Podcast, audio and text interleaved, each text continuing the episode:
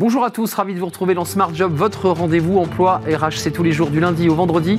Débat, analyse, expertise et vos rubriques habituelles. Aujourd'hui, dans Bien dans son job, on parle de l'autogestion par groupe, qui est une méthodologie. On va en parler. Euh, source d'efficacité. On va en parler avec euh, Amandine Dera, euh, directrice adjointe Adar Flandre Maritime. Elle a été, en tout cas, sa structure a été primée au Lucas Awards. Elle nous expliquera tout dans quelques instants. Les entreprises s'engagent. des parcours d'emploi innovants pour des publics fragiles fera le point avec Isabelle April, directrice de l'innovation sociale au sein du groupe euh, Sodexo, engagée dans ce grand et vaste réseau des entreprises s'engagent. Et le cercle RH, les violences au travail, parlons-en et on en parlera avec deux spécialistes, deux chercheuses. Euh, on parlera bien sûr des violences physiques, on parlera aussi du harcèlement au travail qui est considéré comme une violence plus sournoise mais tout aussi douloureuse. On fera le point dans notre débat. Le cercle RH, fenêtre sur l'emploi, Alstom veut attirer les jeunes talents et on fera le point avec Anne-Sophie Chauveau-Galas, DRH du groupe Alstom, euh, un groupe d'ailleurs qui a été primé lui aussi. On fera le point à la fin de notre émission avec la DRH d'Alstom. Tout de suite, c'est bien dans son job.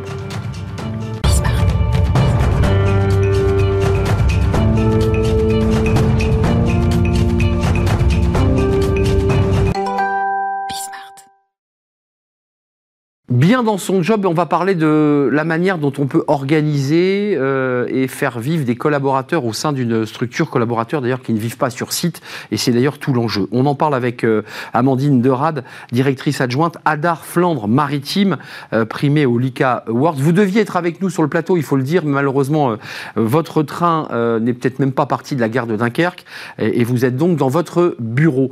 D'abord commençons par ce, ce trophée méthode et organisation du du, travail, euh, qui est l'Award du bien-être au travail Lucas 2022, ça, récompense quoi concrètement euh, Une manière d'organiser et de faire travailler les collaborateurs ensemble?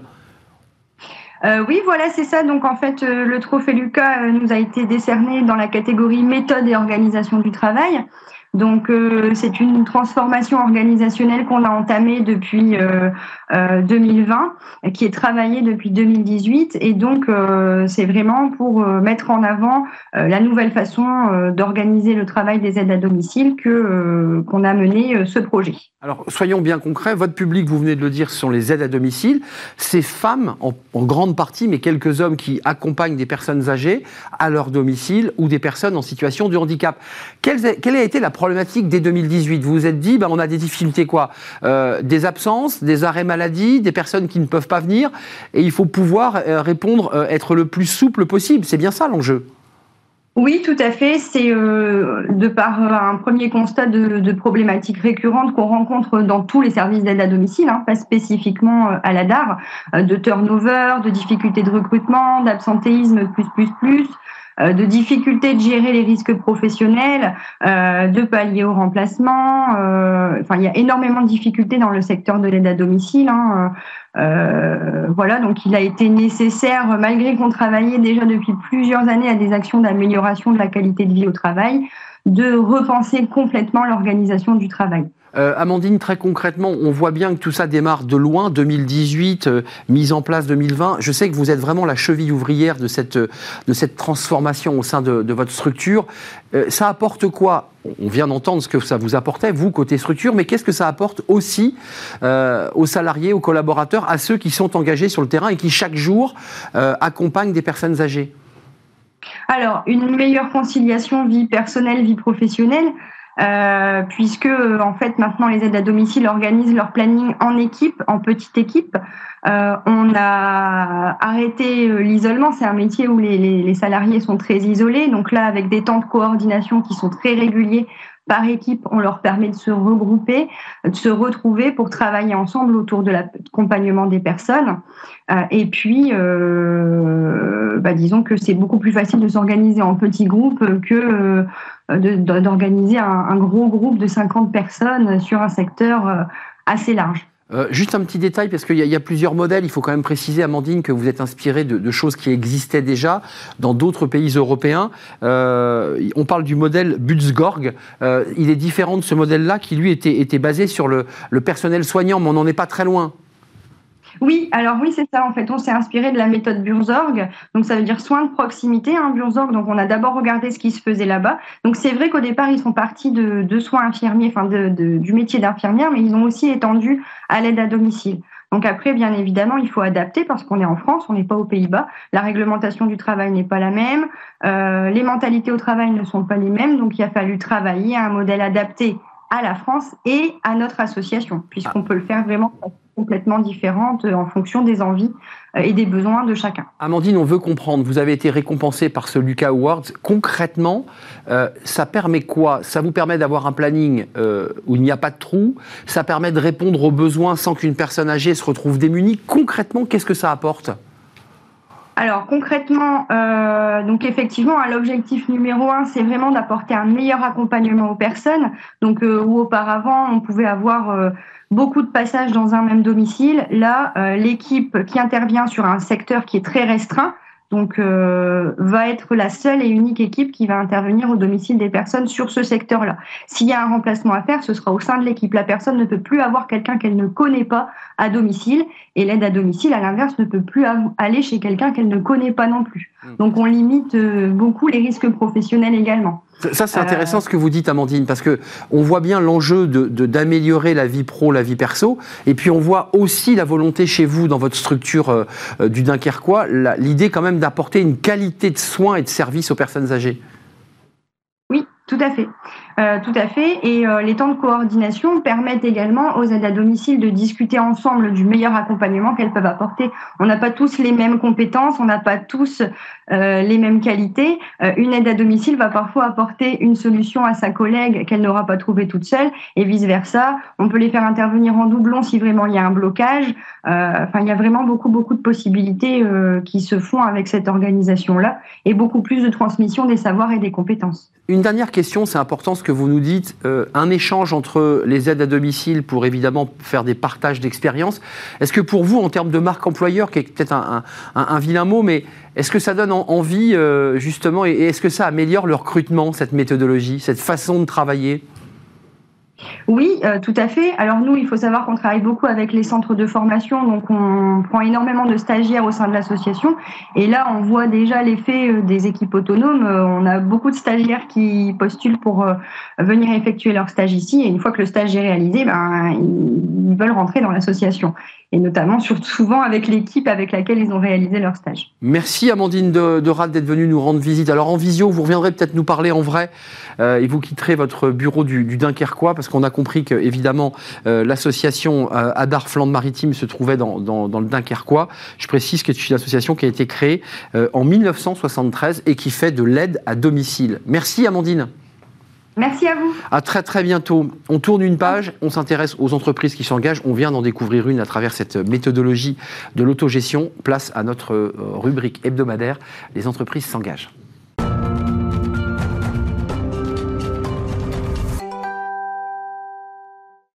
Les entreprises s'engagent. Notre partenaire Un Jeune, une solution pour donner la parole à ces entreprises, petites ou très grandes, qui s'engagent pour euh, l'emploi, pour créer des emplois chez les jeunes, mais pas seulement.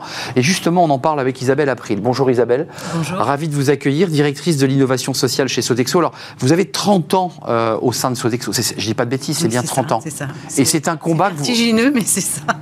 30 ans chez Sodexo, euh, donc vous êtes un des piliers de cette immense entreprise de, de restauration collective, pour, pour, le signaler et pour être précis, et vous, avez, et vous êtes en plus, à côté de cela, à la tête de Passerelle. Et, c'est de ça dont vous êtes venu nous, nous parler, au-delà de vos engagements au sein du groupe. Euh, d'abord, qu'est-ce que Passerelle? Comment est née cette idée? C'est de se dire, on va tendre la main à ceux qui sont le plus éloignés de l'emploi? Est-ce que c'est ça la philosophie?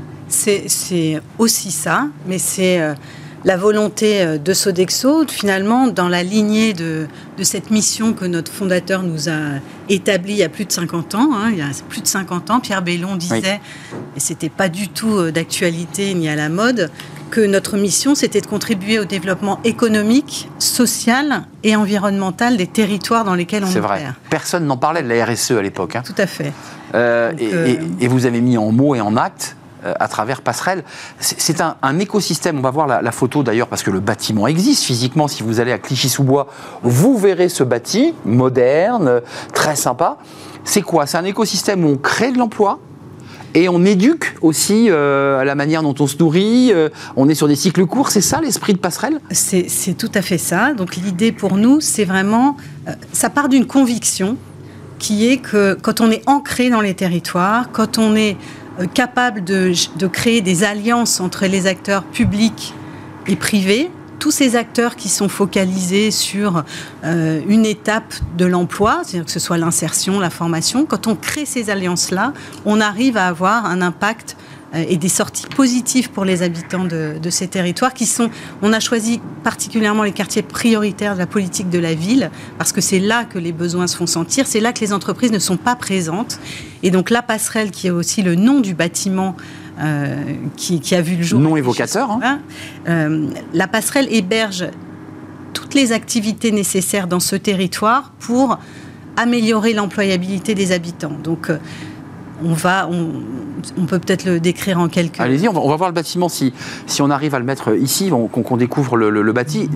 C'est euh, de la cuisine, c'est apprendre à, à- à- à se nourrir. C'est quoi l'esprit? Alors, Quand on pousse la porte de la passerelle quand on pousse la porte de la Alors là, on voit le bâtiment là, euh, qui, est, qui est quand même un, un très beau bâtiment.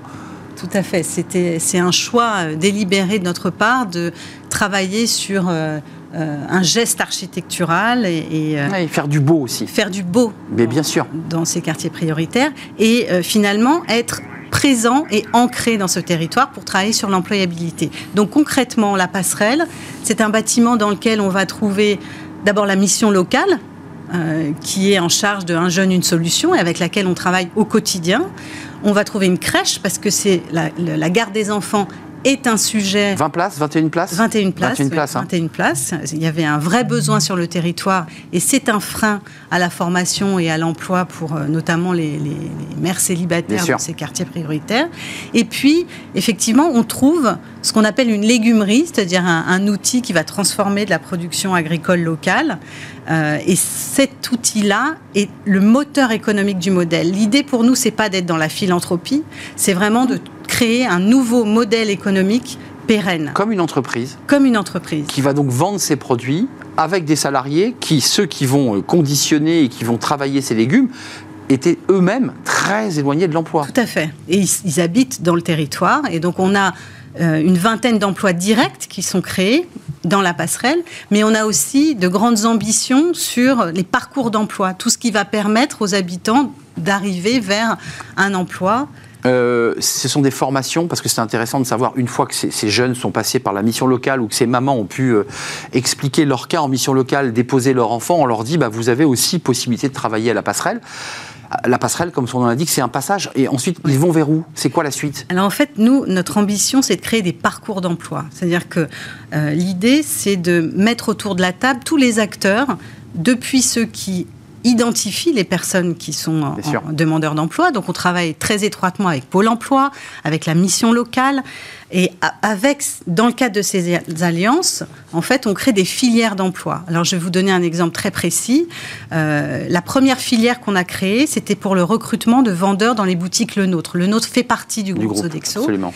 et euh, rencontrait des difficultés énormes de recrutement.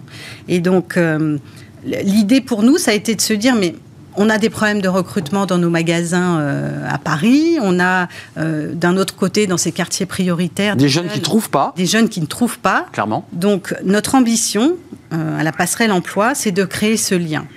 Et pour créer ce lien, il faut identifier et donner envie à des jeunes d'exercer ces métiers, les accompagner jusqu'à ce que euh, ils soient finalement en capacité, pas forcément technique, mais en termes de connaissance de l'entreprise, de, de, de, Hmm. de, savoir-être, Hmm. pour pouvoir rentrer dans un métier dans lequel ils vont être formés. Oui, j'allais le dire. En l'occurrence, Euh, on a recruté une dizaine de personnes qui sont aujourd'hui dans les boutiques Le Nôtre. Donc issu de, de ce parcours de formation venant de la passerelle, le savoir-être pour le nôtre en particulier est essentiel sur la manière dont on accompagne un client. Il ne s'agit pas exclusivement de servir, mais aussi d'y mettre la, forme, le vocabulaire et le, et le ton nécessaire pour euh, accueillir vos, vos clients.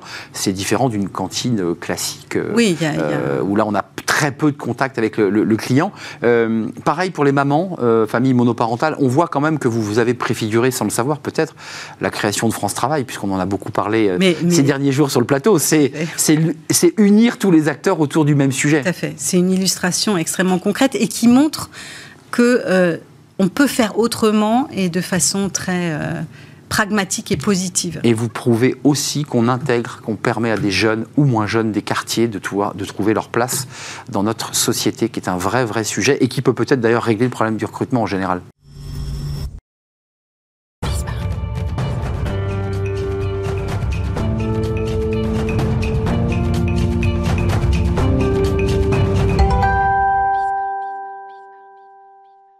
Le cercle RH, notre débat quotidien pour parler aujourd'hui des violences au travail. On va bien sûr parler des violences physiques, on va en parler, elles existent, elles sont là, mais on parlera aussi évidemment des, violences psychologiques. Euh, tous ou presque avaient connu dans votre carrière professionnelle eh bien, un, moment de, violence euh, psychologique, on parlera du harcèlement. Euh, est-ce la même chose? Et on va faire le point avec deux chercheuses qui travaillent sur ce sujet et qui enseigne. Marina euh, Bourguin, merci euh, d'être avec nous. Je dis merci parce que vous arrivez toutes les deux, on en parlera de, loin, vous arrivez de Clermont-Ferrand et vous êtes sur notre plateau, c'est un vrai plaisir. Enseignante chercheuse à l'ESC Clermont-Ferrand Business School et euh, vous avez remporté un prix, le prix du meilleur cas de gestion des ressources humaines décerné par l'AGR l'AGRH, référence RH pour le cas Catwalk. Voilà, ensemble, et, avec Sabrina Perugien. Et ce qui me permet de faire la transition, car Sabrina euh, Perugien est avec nous, maître de conférence en GRH et management à l'université Savoie-Mont-Blanc USMB. Vous êtes à Annecy pour euh, être extrêmement précis et vous partagez ce prix. Euh, j'imagine que ça, ça, fait extrêmement plaisir. D'abord, toutes les deux, parce que vous vous connaissez, vous, vous interagissez sur ce sujet. Pourquoi avoir choisi cette thématique de la violence au travail? Parce que ici, sur ce plateau, on parle beaucoup de harcèlement moral, euh, de harcèlement sexuel. On a fait d'ailleurs des émissions. Pourquoi avoir une vision plus globale encore autour de la violence au travail? Elle existe cette violence? Allez-y. Tu veux peut-être démarrer sur Sabrina Oui, tout à fait. Oui, La, violence. Alors, ce sujet, c'est vrai qu'on l'a. Il est venu à nous. En fait, on a commencé à s'intéresser aux injustices dans l'emploi et on voulait voir en fait les comportements de type euh, courageux, des actes en fait pour se dresser contre l'ordre établi, euh, contre des comportements qui nous, enfin, qui paraissaient euh, difficiles à, soutenir. En tout qui viennent à vous, c'est-à-dire que des gens viennent exprimer leur souffrance dans le cadre d'entretien, en fait, on a mené en fait des entretiens et alors qu'on s'intéressait aux situations de, courage en fait face à l'injustice, on a découvert euh, en fait l'envers du décor. Et Cône inversé. Voilà. situations de violence. Alors voilà. Vous aussi, vous êtes d'accord Ça vient à vous. Voilà. Ce qui, est, ce qui était important, c'est de s'apercevoir le niveau euh, et la prévalence en fait de la violence et le fait, ce qui nous a le plus marqué et choqué, c'est pour ça qu'on a voulu aller euh, vers les étudiants, c'est le silence en fait qui entoure à la fois la personne autour d'elle, il y a souvent pas beaucoup de soutien. Euh, au niveau de la GRH, il y a souvent aucune réponse, voire des réponses qui sont peut-être malhabiles, comme ben, on déplace soit la victime, soit l'agresseur. Fréquemment. Et au final, en fait, on remet pas en cause. On met la poussière sous le tapis un petit peu. C'est ça. On remet pas en cause ni l'organisation du travail, ni ce qui peut provoquer euh, les... ces, ces faits-là. Deux chercheuses récompensées. La violence au travail, c'est quoi sa définition pour qu'on y voit clair? Parce que j'ai commencé par les violences physique, puis ensuite les violences psychologiques. les deux sont liés, parfois Si tu veux, ouais. Allez-y, partagez-vous la parole. Côté, en fait, de Au chronomètre, attention. Hein. D'accord. si on regarde du côté de l'Organisation internationale du travail, on est sur bah, des actions. Alors, euh, des... ouais, on va, on va citer la Convention 190 parce que la France ne l'a pas ratifiée. Mm. Alors ça, c'est un point aussi euh, sensible en France. Donc cette convention indique que toute action, tout comportement, euh, tout incident euh, qui a, je vais donner exactement, qui s'écarte d'une attitude raisonnable, euh, constitue euh, ou par lequel une personne en fait est attaquée, menacée, lésée ou blessée dans le cadre ou dans le fait direct de son travail constitue une violence au travail. Et ça, c'est issu du code de l'Organisation internationale du travail. Alors, c'est pas un code, c'est une convention. La convention. Euh, c'est issu de cette convention. Voilà. Voilà. Alors ça, c'est assez récent. Hein. C'est une convention qui date de 2019-2020. Pourquoi c'est pas encore ratifié par la France? Je pense que une des raisons, c'est que la définition est large, très large, plus large que ce dont on a l'habitude. Ce qu'il faut savoir en France, c'est qu'on a euh, déjà eu eu des prises de position au niveau européen. Par exemple, les, les partenaires sociaux ont signé un, un, début d'accord national sur les violences au travail, par exemple, obligation d'afficher, une obligation d'affichage que vous ne tolérez aucun comportement violent dans l'entreprise. Donc on acte par un, document qui est affiché dans l'entreprise. Absolument. D'accord. Une obligation de prévention sur justement la violence au travail. Mais ce dont on s'aperçoit dans les faits, c'est que les entreprises ne s'emparent pas suffisamment du sujet et que lorsque les personnes se trouvent en situation agressée, peut-être par l'extérieur, ça peut être un usager ou un client hum, qui peut est de plus en plus fréquent dans la relation de service au client. Ou un manager, un salarié ou entre salariés eh ben, la situation est que les personnes se sentent démunies. Et ça, c'est plus acceptable aujourd'hui. Marina, Sabrina, quelques chiffres qu'on y voit clairs, je pense que vous les, les, validerez, qui sont issus justement de l'OIT, de l'Organisation internationale du travail. Une personne sur cinq victime, vous l'évoquez, euh, durant de sa vie professionnelle de violence au travail. 17,9% de personnes soumises à des violences psychologiques et 8,5% de ces personnes soumises à des violences physiques et enfin 6,3% de ces personnes victimes de violences sexuelles. Là, là encore une fois, euh, les mots ont un sens. Dans le langage commun des, RH ou des experts qui viennent sur ce plateau, ils nous parlent de harcèlement, mm. harcèlement sexuel, mm. harcèlement euh, moral.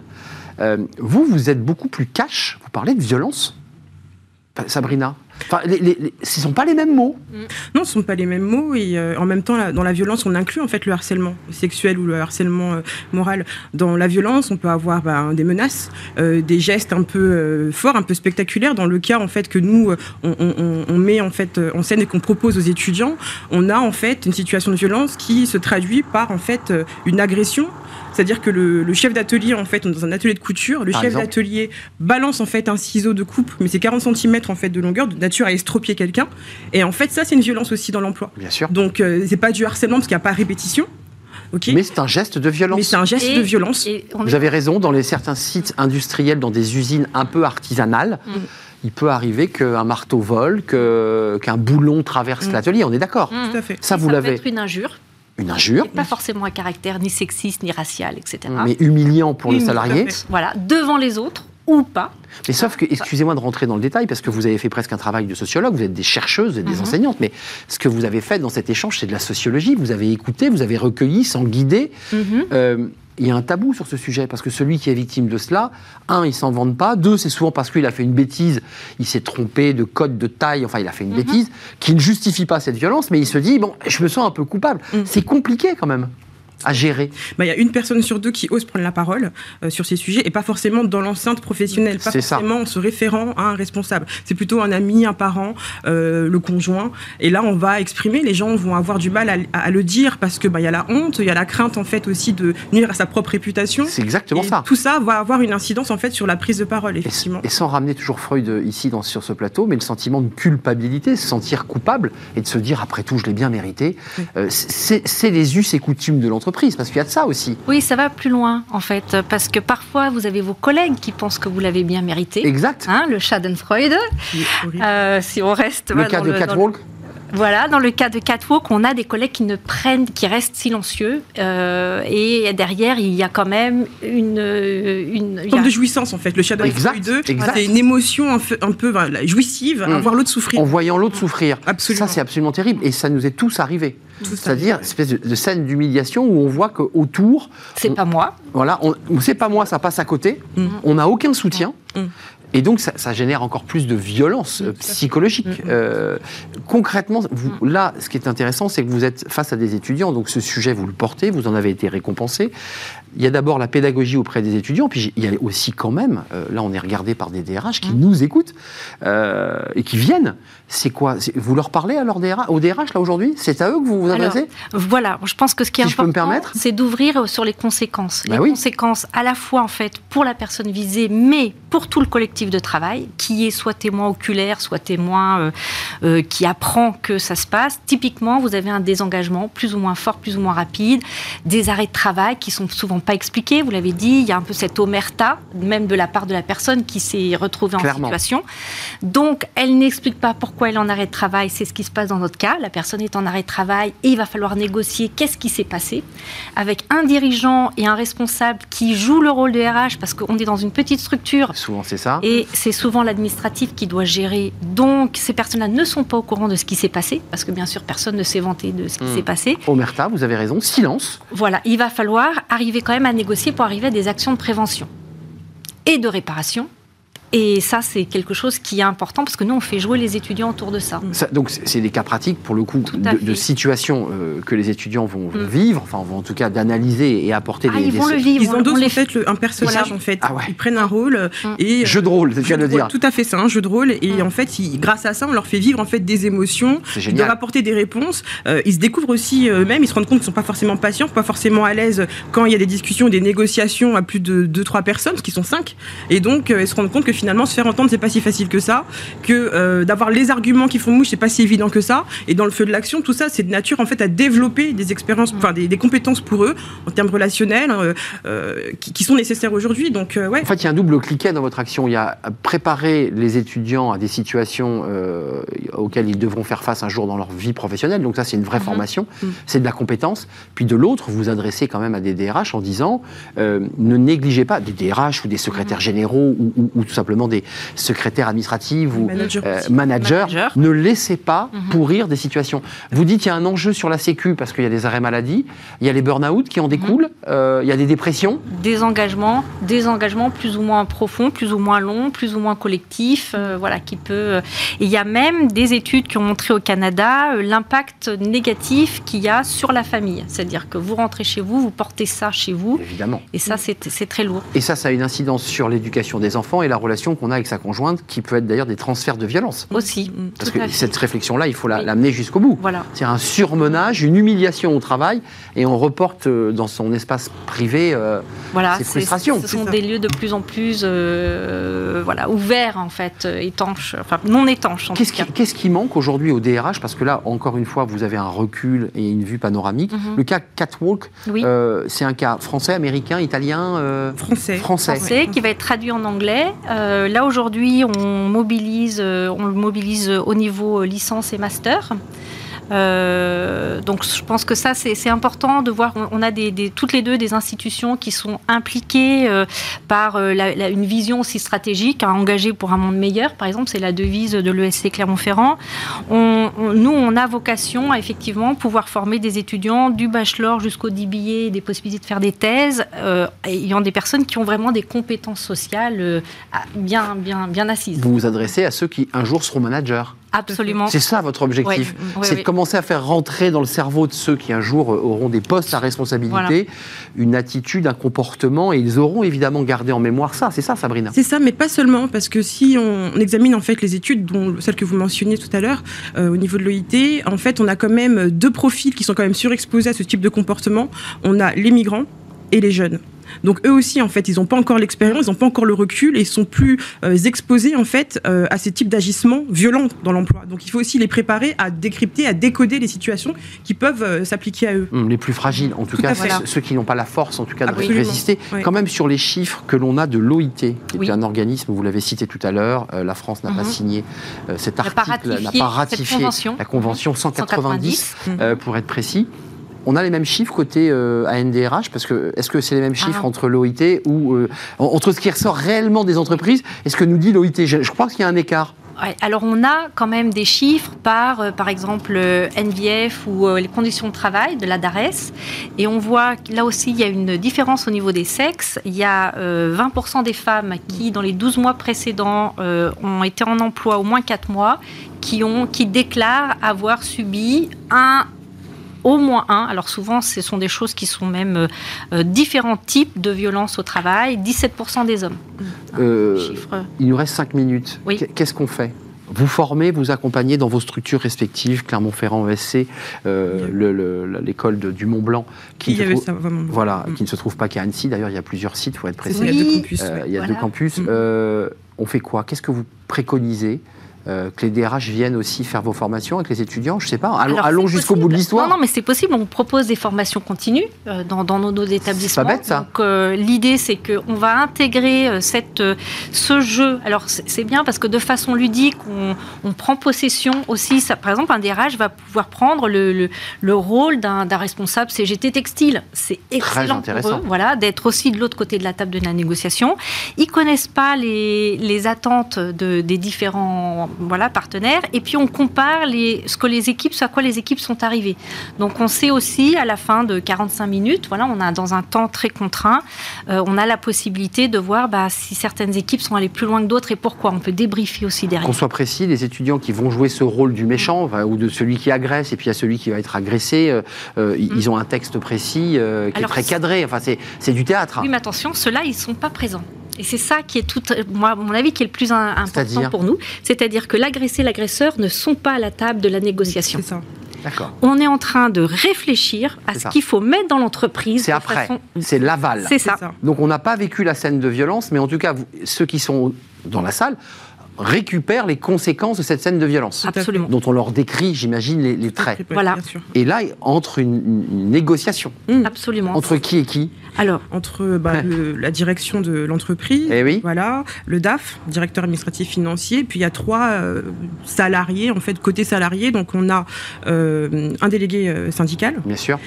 ensuite, on a le témoin en fait le témoin direct de la situation et un autre salarié qui va être rapidement nommé, qui sera finalement le porte-parole, le délégué du personnel. Donc on a en fait trois personnes, euh, côté salarié, de côté employeur, et c'est là que la, discussion. Euh, et ce qui est intéressant dans vos scénarios, parce que c'est une forme de scénario qui est mhm. écrit, l'aboutissement c'est quoi? On arrive à quoi? Le salarié, comme vous le disiez, euh, on met un peu la poussière sous le tapis, on, le met dans un site à 100 km. Pas du tout. Ça dépend. Non mais, je, non, mais je vous provoque un peu. non, mais si c'est pour aboutir à ça, je me dis bon. Absolument pas. dans l'ensemble, vraiment il y a un travail sur les sanctions. Donc, euh, oui. voilà. Donc reconnaître la faute de l'autre. Voilà, absolument. Compliqué. Mais normalement, et en même temps, on est sur des dilemmes managériaux. Oui. Ah oui. En même temps, on est dans une, un cas de transmission d'entreprise. Donc celui qui est auteur en fait euh, de l'agression, on en a besoin a priori pour le devenir. Donc on peut pas s'en séparer. Donc on sait pas comment voilà gérer. Donc c'est tout ça en fait, c'est un équilibre qu'il faut trouver. Et il y en a qui sont très frustrés, qui disent non, on reprend pas le travail parce qu'on est dans un débrayage. Donc on reprend, reprend pas le travail tant que euh, on n'a pas euh, ce qu'on souhaite Mais obtenir. Encore une fois, on voit beaucoup dans les études aussi des salariés qui souffrent parce qu'il y a un manque de sens à leur travail et un manque de reconnaissance. Et on en vient aussi à cela. Si le patron de l'atelier qui a acheté le boulon, qui a été mhm. violent, s'il y a une reconnaissance des faits, si celui, dans vos scénarios, si celui qui a commis ce geste se dit, fait un pas de côté et dit oui, mhm. j'ai fait une bêtise, je m'excuse, est-ce que, ça, est que ça fait avancer le schmilblick? Alors je pense pour les équipes, c'est déjà très important. C'est aussi une prise de conscience de l'agresseur, parce que mhm. lui aussi, souvent, il va un peu tendance à faire le blackout. Il faut qu'il sache qu'à partir de maintenant, il va être surveillé, en fait, à la fois par un collectif, il est moins fort que le collectif, il peut être mis dehors si jamais ça se reproduit, il sait qu'il va être aussi être surveillé par sa hiérarchie. Et donc ça, c'est quelque chose des choses importantes qu'il faut mettre en avant, je pense, sur une négociation qui est concertée. Mais je, vous coupe, mais Sabrina soulève un vrai sujet, c'est que quand c'est le patron ou celui qui vient de vendre l'entreprise, à qui, qui est capable de dire à quelqu'un, tu as besoin d'être accompagné parce que tu es trop violent, mhm. tu as besoin d'être accompagné parce que tu bois trop, mhm. enfin je ne sais pas, il y a mille, raisons qui fait qu'on peut être violent. Comment on fait bah, avant de nous quitter? Absolument, c'est délicat. Vous disiez que notre message aussi pour les DRH, euh, il y en a qui sont dans des euh, conflits de valeurs et dans, des tensions de rôle. Euh, certains DRH se sentent démunis en fait quand c'est le patron qui commet effectivement l'agression. comment bah, faire? Si je parle trop, je peux aussi. Mais moi aussi, je peux sauter. Ben oui. ça commence à devenir euh, dur en fait. Donc c'est vrai que ça aussi, on ne minore pas. Et euh, c'est un vrai, un vrai point en fait euh, de vigilance et on en a conscience. Ouais. Marina, en conclusion, parce que on, arrive à des points de limite, c'est-à-dire qu'il n'y a pas de solution magique dans cette affaire. La conclusion, je pense que vraiment, nous, notre rôle, c'est sensibiliser. Ça, c'est votre énormément. Voilà, les, les, jeunes, et puis aussi en étant ici sur le plateau, ben, les, les DRH, voilà, de dire que on, on est là, on, on, est là, on le fait ça aussi de manière ludique, mais de manière complète. On n'est pas en train de faire un cours magistral. Oui, c'est pas un cours, on a bien compris. Voilà, on veut vraiment que les on s'immerge dedans. On veut s'emparer de ce sujet, et on pense que c'est un sujet vraiment en France, c'est pas acceptable. Tu disais, je crois qu'on est euh, avant dernier euh, de sur euh, sur les, chiffres. on n'est pas bon. C'est pas, bon. C'est pas bon. Vous évoquiez évidemment cet article 190 de la convention, convention de l'OIT. Voilà. Et ça, c'est important aussi de le signaler. C'est de la macro, macro juridisme. C'est important de le dire. Je pense que les entreprises qui veulent parler du bien-être au travail, il faut qu'elles commencent à être très carrées sur ces questions de violence au travail. Il faut l'expliquer, il faut l'afficher, il faut en parler pour éviter. Il faut attraper Faire les tomber les tabous et sortir de la silenciation de ces comportements aussi, la mise sous silence de tout. Oui. Merci mesdames de nous avoir éclairé sur ce sujet autour des violences au travail. On n'a pas utilisé ou très très peu le mot harcèlement. On parle bien de violence, mais c'est important de, mm-hmm. de, de, mettre ce mot-là. Merci Marina Bourguin. Euh, vous voulez rajouter quelque chose? Oui, je pense que c'est important de dire que les écoles de gestion, les IAE s'impliquent sur ces questions-là. Tout à fait. Et que les euh, étudiants sont ceux qui dirigeront la France de demain. Voilà. En tout cas, les entreprises, à, à minima. Et qui feront prendre conscience à leurs DRH et à leurs dirigeants mais d'ailleurs, ils seront, ils seront peut-être des RH. Merci Marina Bourguin, enseignante-chercheuse ESC Clermont Business School, avec ce, ce cas euh, récompensé avec Sabrina Pérugien, maître de conférence mm. en, GRH et Management, Université Savoie-Mont-Blanc, USMB. Deux institutions, deux écoles qui forment leurs étudiants. Venez, vous les DRH, il y a de la formation continue. Allez donc. il y a de la Annecy, c'est joli, Clermont aussi. Pour pas, comme ça, je ne vais pas me faire taper sur les doigts, évidemment. Merci à vous, mesdames. On termine, tiens, avec une DRH, la DRH d'Alstom qui vient. Euh, eh bien, nous, parler eh de la manière dont son entreprise s'est transformée, justement. On l'accueille et c'est dans Fenêtre sur l'emploi.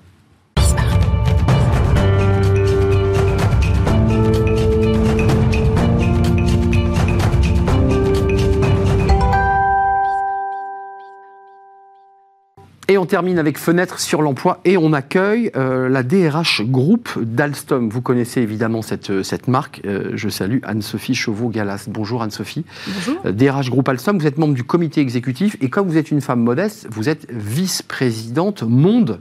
On est d'accord? Euh, donc ça veut dire que vous avez une vue panoramique sur l'ensemble de ce groupe et pas que sur les DRH en France. On va quand même d'abord euh, euh, faire un, petit cocorico et un bravo parce que l'entreprise Alstom, leader mondial de la mobilité, a reçu pour la première fois la certification Top Employeur Monde 2023 avec des certificats dans 22 pays en 2023. Il n'y avait que 14 pays en 2022. Juste d'un mot, parce que j'imagine que ça rend fier une DRH de savoir que euh, ces certificats sont des audits extrêmement lourds et fastidieux. Ça, dit quoi de, votre entreprise, ça? Alors ça, ça décrit les bonnes pratiques RH qu'on a euh, dans ces 22 pays, mais plus globalement dans d'autres pays. Et ça permet de, démontrer euh, aux différentes parties prenantes l'intérêt de rejoindre Alstom. C'est des audits extrêmement rigoureux et on obtient cette certification pour la première fois en 2023, certification mondiale, et on est 15 entreprises dans le monde uniquement à avoir cette certification. Donc effectivement, c'est une euh, gratification, une valorisation de l'action menée par vos équipes et par vous, et par l'ensemble de, de l'entreprise évidemment. On va parler des jeunes talents, vous y tenez beaucoup, parce que euh, Alstom, c'est plus l'énergie, c'est le transport. Mm. Euh, l'un des leaders, si ce n'est le leader mondial dans le transport.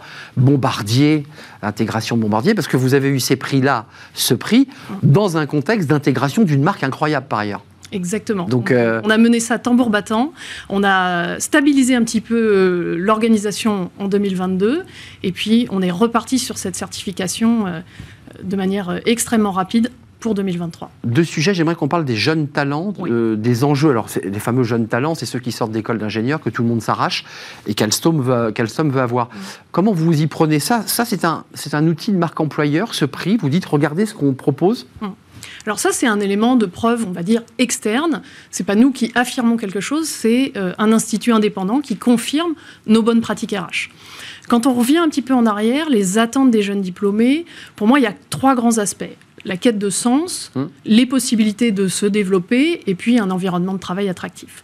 Donc la partie sens, quand on est euh, leader de la mobilité verte, finalement c'est euh, assez naturel. En plus, on a aussi cette euh, capacité d'innovation technologique, donc mmh. c'est assez, assez positif. Sur la capacité de développement, en plus de cette certification top employeur, on a aussi une université d'entreprise, donc Alstom University, qui est à la pointe en termes de développement des personnes que ce soit dans le métaverse, casque de réalité virtuelle, mais aussi sur nos campus en physique. Et donc ça, c'est extrêmement important pour des jeunes diplômés d'avoir ces perspectives de carrière. Et puis l'environnement de travail. Aujourd'hui, euh, notre dernière enquête salariée, elle dit que 80% des salariés sont fiers de travailler pour le groupe. Hum. Euh, avec l'idée d'une mobilité, puisqu'on parlait des 14 qui passent à, 22 pays, ça veut dire que c'est aussi un groupe, et les jeunes ingénieurs, les jeunes talents, ils ont envie de bouger. Il faut aussi, ça joue énormément quand même d'être un groupe international. Exactement. Alors on est présent dans 70 pays dans le monde. On est 75 000 collaborateurs euh, partout dans le monde et on a euh, plus de 900 personnes qui en permanence sont en mobilité internationale mais pas uniquement. C'est-à-dire qu'on a beaucoup de gens qui voyagent tout autour du, euh, monde pour travailler sur des grands projets internationaux. Et puis, il y a aussi cette mobilité fonctionnelle qui est possible. C'est quand on rentre dans le groupe, tous les métiers sont possibles. Avec on peut rentrer euh, aux achats, basculer en engineering, terminer dans la gestion de grands projets internationaux, je dirais, il n'y a pas un parcours de, carrière tout tracé. Or, l'actualité euh, brûlante sur les, retraites, il y a quand même une réflexion des grandes entreprises sur les seniors. C'est-à-dire, et des grandes entreprises comme la vôtre, vous devez forcément vous, vous, poser la question, comment je garde ce talent qui a plus de 55 ans mmh. euh, Comment je le place au bon endroit pour qu'il apporte mmh. à ces jeunes talents?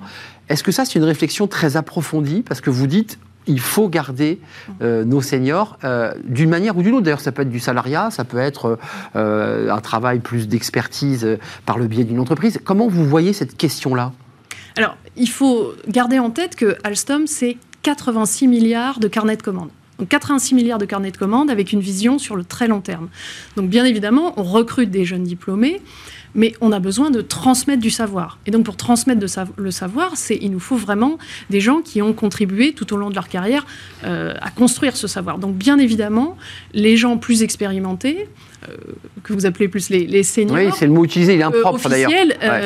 je dirais, les, et, à partir de quel âge on est un senior? Est-ce que c'est 45 ans ou plus? Je ne sais pas. C'est effrayant, 45 ans. Mais on, a, on, s'assure qu'ils transmettent leur savoir. Aujourd'hui, euh, dans l'université d'entreprise, Alstom University, on a plus de 1100 euh, formateurs internes.